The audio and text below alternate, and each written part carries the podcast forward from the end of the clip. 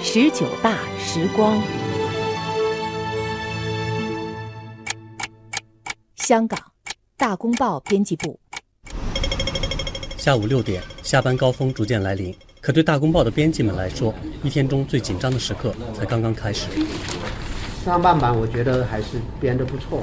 中国新闻部主任赵汝庆正在主持每天例行的检讨会，他面前是明天出报的十九大专版样板。九月三号之前是叫五年巨变，一个数据讲一个故事。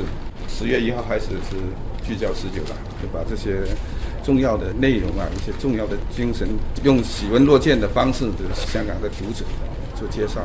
对呀，明确了各自任务后。编辑们回到各自小小的格子间，开始埋头工作。哎，马原那个你要看经济啊，那边。赵汝庆，一九九七年从内地来港，转眼已经二十个年头。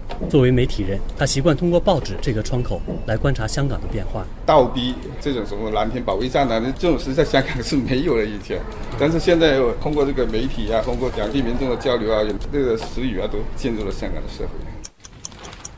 当时针指向凌晨一点，赵汝清一天的工作终于结束。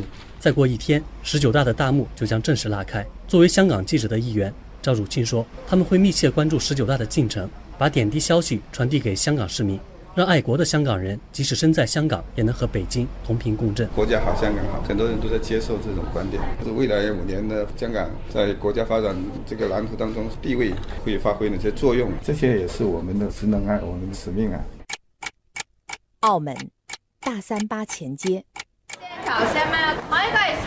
澳门大三巴前街是很多到澳门旅游的人必到的景点，它紧邻大三巴牌坊，街道两侧满是葡萄牙风情的老式建筑。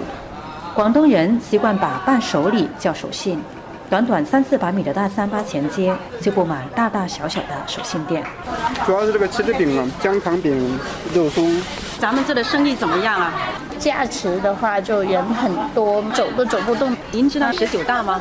知道，我无论什么时候都希望自己生活越来越好啊。手信店外，五十九岁的福女士正忙着招揽游客。她告诉记者，八月底受台风重创，澳门人情绪低落，多亏中央政府，尤其是驻澳门部队出手相助，澳门才这么快恢复正常。他说自己二零零一年移居澳门。